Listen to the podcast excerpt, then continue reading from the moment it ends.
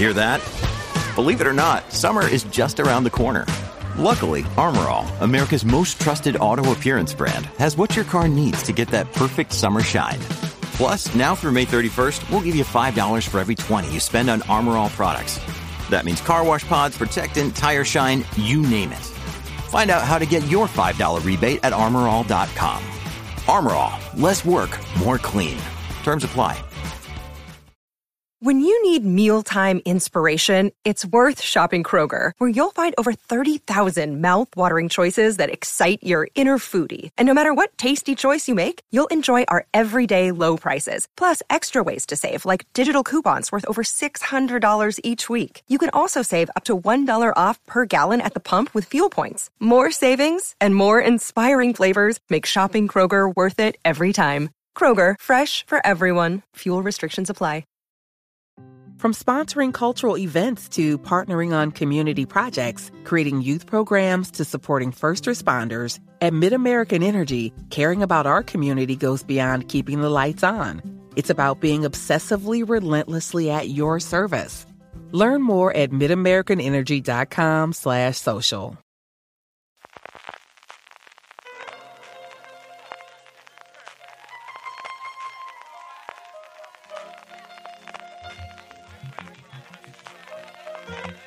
Estás escuchando Fuera de Series con CJ Navas.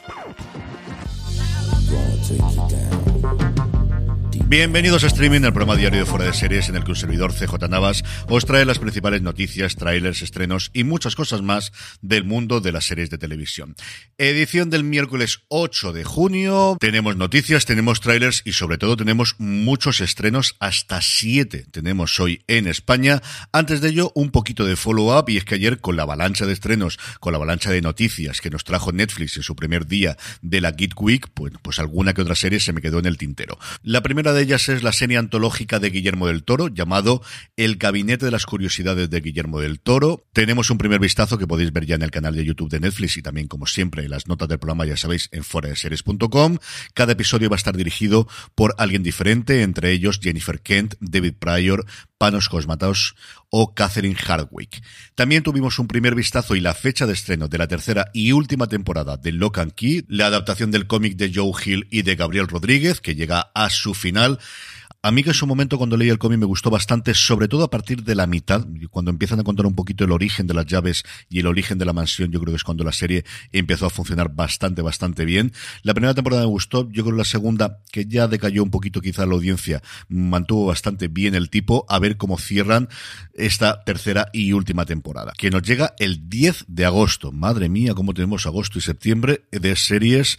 ¿Quién decía que el verano era para relajarse y poder recuperar series que no hemos visto los primeros meses del año. Desde luego, en este 2022 no va a ser. Luego, por otro lado, Fate, The Wings Saga o la saga Wings, que vuelve en otoño, que fue la fecha habitual de la gran mayoría de los anuncios de Netflix, vuelve en otoño, volverá próximamente, veremos cuándo vuelve.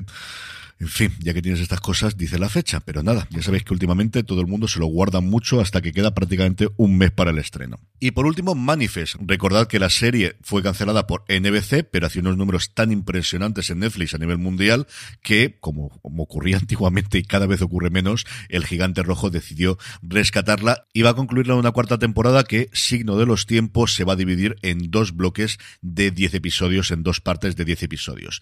¿Cuándo se estrena la primera parte? En otoño como casi todo en Netflix. Pasando ya a las noticias de hoy, aunque podía ser perfectamente un follow-up, segundo día de los Peabody Awards, segundo día de los premios Peabody, entre los premiados, entre los ganados hoy, una serie que sonaba mucho que se le van a dar, que es Hacks. Sabéis que su segunda temporada está acaba a punto de terminar su emisión en HBO Max y se une al elenco de series, incluido Reservation Dogs que comentamos ayer. Nos quedan todavía tres días de dar premios con cuentagotas que iremos comentando aquí en streaming. Dos noticias de HBO Max. La primera, yo creo para la alegría de muchos, renovación de Tokyo Vice por una segunda temporada. Es cierto que nunca se dijo que esto fuera miniserie, pero es desde luego lo que mmm, daban a entender desde el principio. Ya sabéis que no existen las miniseries. Cuando la cosa funciona bien, volverá Ansel Elgort, volverá Ken Watanabe. No está nada claro si volverá Michael Mann a dirigir algún episodio de la segunda temporada. Sí que seguirá como productor ejecutivo. Así que para los que estéis disfrutando de Tokyo Vice, segunda temporada, pues tiene toda la pinta de estrenarse el año que viene, el 2023. Woodhouse Nissan offers a variety of SUVs and crossovers to fit your lifestyle. Whether you're looking for an SUV with high towing capability or a crossover with all wheel drive, you can expect a variety of safety features, plenty of seating, ample cargo space, and innovative design to tackle virtually any adventure. Explore the Nissan lineup of SUVs and crossovers featuring Rogue, Rogue Sport, Kicks, Murano, Pathfinder, and Armada. Visit one of our two Nissan locations or shop online at woodhouse.com. Y la otra noticia de HBO Max es el estreno el próximo 23 de junio de Gordita Chronicles, una serie cuyo principal atractivo son dos nombres de mujer. Por un lado, que está producida por Zoe Saldaña y por otro lado, que el piloto ha sido dirigido ni más ni menos que por Eva Longoria, que además es productora ejecutiva de la serie. ¿De qué va esto? Pues corre el año 1985 y Cucu Gordita Castelli acaba de despedirse de todos sus amigos y familiares en Santo Domingo para mudarse a Miami con su padre ejecutivo de marketing Víctor, la audaz y vivaz madre Adela y su hermana mayor Emilia, obsesionada con el estatus. Si bien la vida en Estados Unidos está lejos de lo que imaginaban, los Castelli están decididos a hacerse cargo de su extraño nuevo mundo. Según la nota de prensa, Gordita Chronicles es una coming of age singularmente divertida, trata sobre la familia, las oportunidades, el amor, la resiliencia, el desafío audaz de del status quo en búsqueda del sueño americano. Y después de esto, poco más tengo que añadir. Y la última noticia que me ha alegrado mucho, pero sobre todo ha alegrado a mi santa esposa, es que si ya Vikingo Bajala es una religión en esta santa casa, ¿qué os iba a decir cuando nos anuncian que en la tercera temporada, sí, en la tercera, sabéis que la segunda se está rodando actualmente, así que no había muchas noticias de casting, para la tercera temporada de la serie de Netflix tenemos quién va a interpretar al mítico Eric el Rojo, el explorador, el descubridor y colonizador de Groenlandia, cuyo descendiente Leif Erikson sería el primer vikingo europeo que exploraría lo que es a día de hoy Terranova y Labrador mucho tiempo antes que Cristóbal Colón. Pues bien, ni más ni menos que Goran Bisnik, un actor que a mí siempre me ha encantado, desde que lo vi en su momento, hace ya unos cuantos años, en urgencia, será el que se ponga, como os digo, en la piel de Eric el Rojo. Trailers, junto al montón de Netflix de películas, tenemos cosas como El Agente Invisible, cosas como Spider-Head, que tengo mucha curiosidad por verla, junto a Turno de Día con Jamie Foxx o junto a La Escuela del Bien y el Mal, protagonizada por Charlize Theron, Kerry Washington y dirigida por Paul Feig.